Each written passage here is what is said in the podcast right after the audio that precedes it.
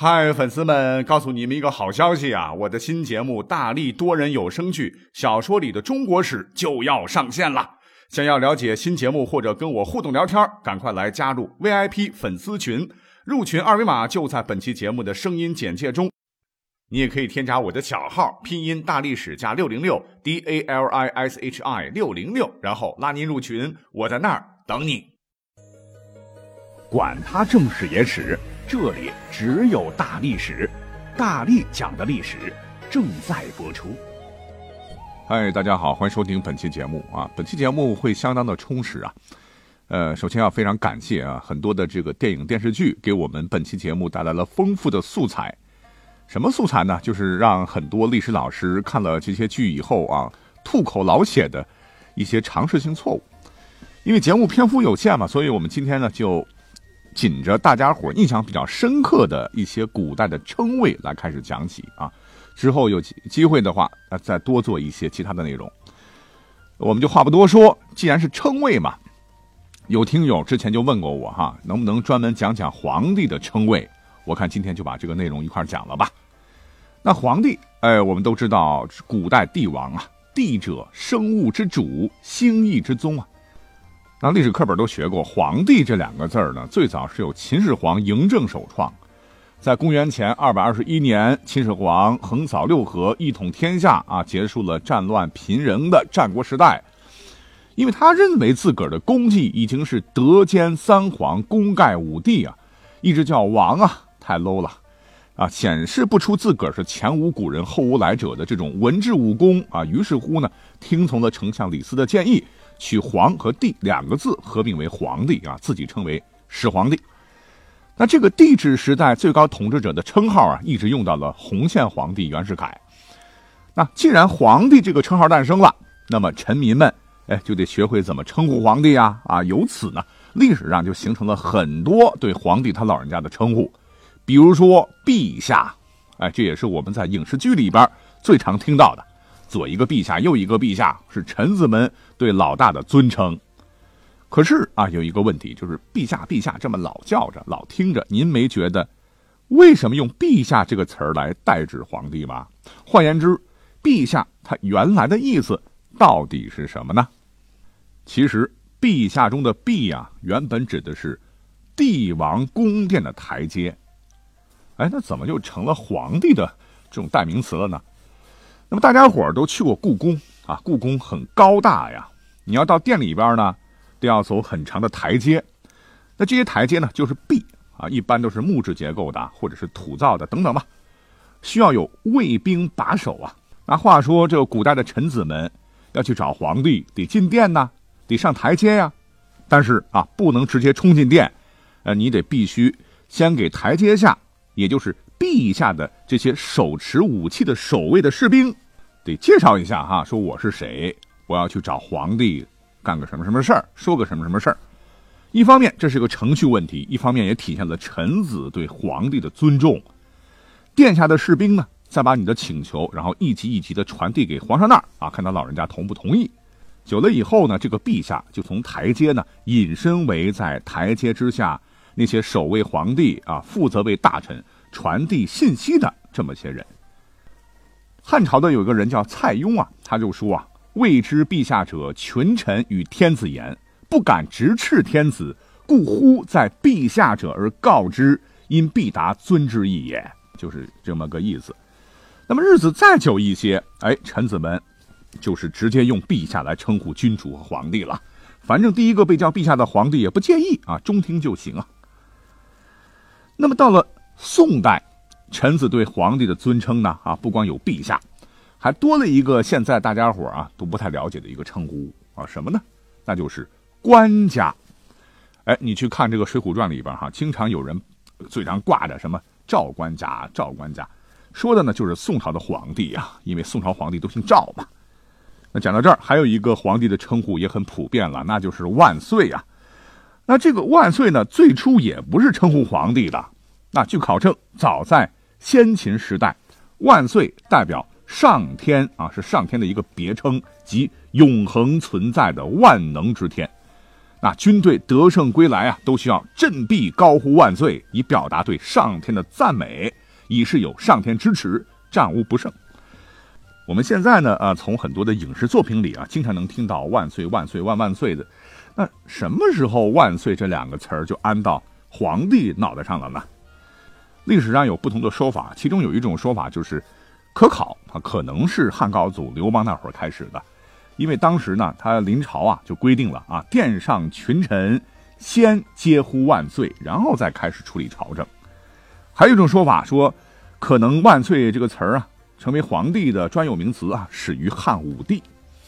不过啊，从汉朝的各种历史资料当中，我们可以看到，当时的这个“万岁”并不是皇帝老大专有，皇帝以外的人呢，也可以使用“万岁”啊。比如说举行重大仪式的时候。太子在当时也可以称万岁哦，而且在汉朝的时候呢，你还可以用万岁啊当你的名字啊。比方说，汉和帝有个弟弟，他就叫刘万岁。那进一步查找，我们还会发现，从这个汉到唐啊，底下的臣子也可以称万岁，而且特别多。哎，只是到了宋代的时候呢，万岁这个词儿才最终一锤定音为皇帝专享，就除了皇帝老子。谁也不能用啊，谁用谁死。呃，比方说，在北宋就发生过这么一个惨案呐，啊，有一个家伙，叫曹讷啊，木讷的讷，这个人相当木讷哈。他仗着他大伯呢是当朝大将军曹利用，有一次就喝醉了酒啊，让大家伙呼他万岁，结果惨了，被人告发乱棒，活活打死。那除了万岁，还有一种称呼叫圣上啊。我们会从电视剧里经常看到这个太监传旨啊，圣上有旨。那这个圣上到底是什么意思呢？各位有没有想过啊？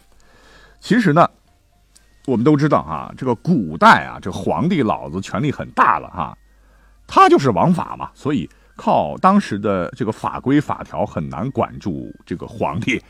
那怎么办呢？哎，有有一些聪明的古人嘛，就想办法，想用道德来约束皇帝。啊，脑袋上给他扣顶大帽子，说皇帝乃天子万民之主啊，所以，哎，皇帝你得向古代的圣贤学习啊，说话得遵照圣贤之言，你干什么事儿得遵照圣贤之行，做有道圣君呐。所以，圣上这个词儿就出现了啊，就用到了皇帝身上。那除了上面讲到的这些呢，还有一个称呼呢，各位一定不知道的，今天我们就来扒一扒。我记得以前。几年前吧，有个电视剧啊，就是这叫叫什么《武媚娘传奇》啊，冰冰演的，因为太香艳啊，所以镜头被剪了的那部。不知道你看过以后有没有发现啊？里面的这个太监管皇帝叫什么呢？大家，哎，就是大家一起来吃鸡的那个大家。啊，在这里我不是要吐槽这个编剧，反而是要给他点赞了哈，因为他一定查过史料。据记载呢。大家确实是唐代近臣或者宠妃对皇帝的称呼，啊，从汉代到清代，都有管皇帝叫大家的记载啊。百姓私底下呢，也可以这么称呼皇帝啊，连同至尊呐、万岁爷呀、皇上啊，在民间都是被允许的。除了大家，还有一个称呼，我想也是我们啊在电视剧还有电影里边哈最最常听到的一个称呼。呃，今天我们要特别讲讲啊，那这个词儿就是皇上。为什么要特别讲呢？因为大部分的影视作品可能都用错地方了。哎，没错，皇帝呢有皇上这个称呼不假，但是据考证，是从明朝开始到清朝才管皇帝叫皇上的。换言之，如果说严谨一点的话，从这个秦汉三国、新晋东晋十六国、南北朝、唐宋辽元这个范围内，皇帝是不能叫皇上的啊，否则那就是穿越了。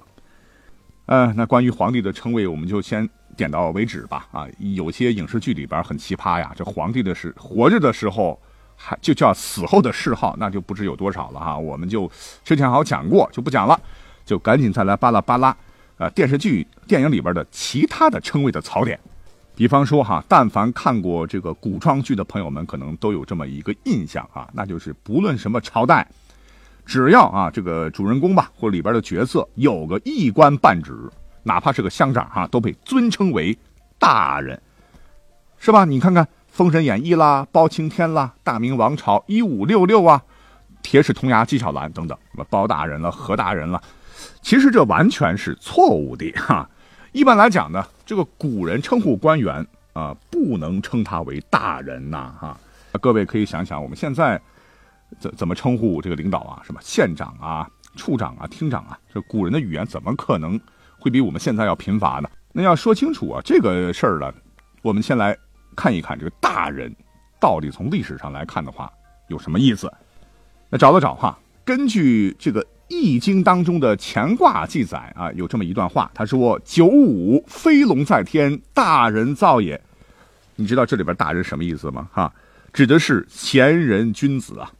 孟子也有曰：“说大人者，不失赤子之心。”这里边“大人”又是指什么呢？指的是一国之君呐。在孟子里边，同样还有一句话叫“养其小者为小人，养其大者为大人”。这里边的大人指的又是什么呢？就是相对于小孩的成年人，啊，都好像跟官职大小没什么关系。那到了汉代的时候呢，大人多被称呼为自个的老爹，这可能很多朋友不了解啊。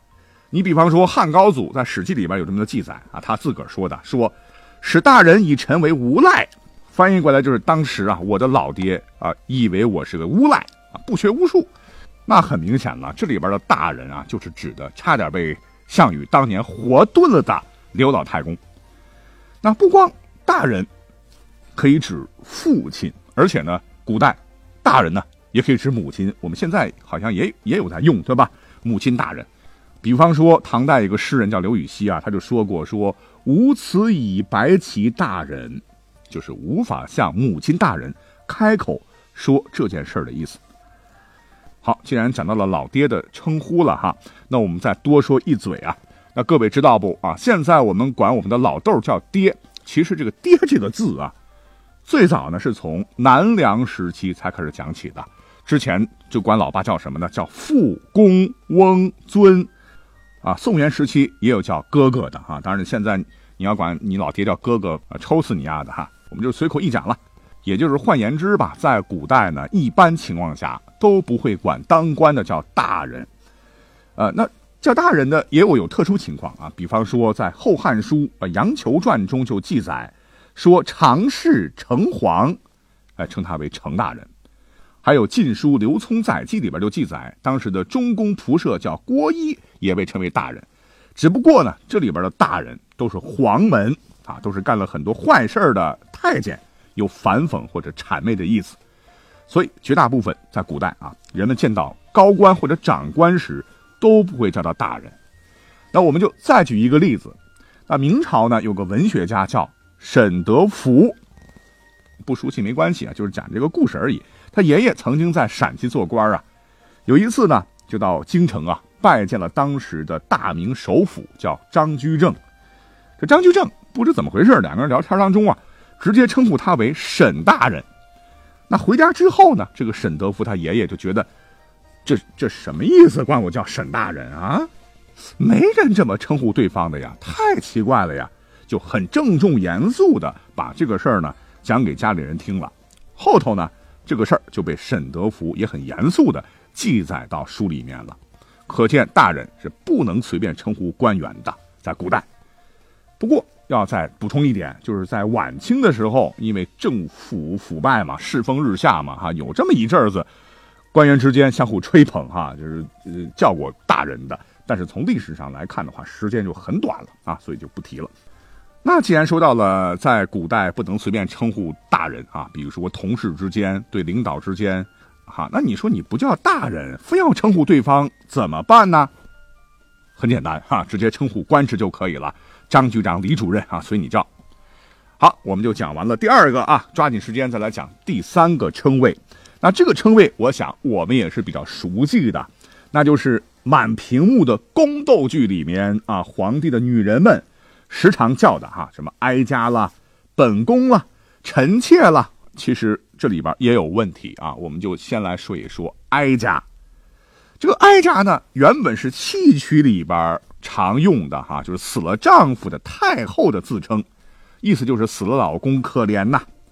其实真正历史上，不论是皇帝的老婆，还是这个平民家里的家庭主妇啊，死了丈夫的妇女，没有自称哀家的啊，大多是自谦为奴家。那这个本宫有什么问题呢？不是所有的嫔妃都能自称本宫的，在历史上哈，你得有自己的宫殿才行啊。这个宫就是宫殿，而且这个词呢，也不是嫔妃专有。你比方说太子有宫殿啊，常称之为东宫太子，他本人也是可以称为自宫的啊。还有公主成人以后呢，也可以有自己的独立宫殿，所以他也可以自称本宫啊，绝不是嫔妃独霸的。好，最后一个。那就是我们再熟悉不过的臣妾啊，臣妾做不到啊啊！大家都比较印象深刻的臣妾做不到体。其实历史上不可能有皇帝的女人自个称呼自个为臣妾，因为臣妾合起来作为名词，古时候的意思呢就是地位低贱者。那见到皇上太后啊，如果嫔妃张口闭口的喊臣妾如何如何。这不就等于说我是个大贱人，如何如何吗？而我们都知道，宫中有很多的规矩极其严苛，包括称谓。你这么作践自己，不就是扇皇后和太后的脸吗？哈，他们非得弄死你不可。那臣妾既然合起来这个名词不太好听啊，怎么来用呢？当然是分开来用啦。男的称臣，那古代女子呢，则可以称自个儿为妾人、小妾、下妾等等，以示谦卑。好，到这里我们节目就要结束了，感谢你的收听。如果喜欢的话，将来还会有机会再多做一些这样的节目，奉献给各位。我们下期再会。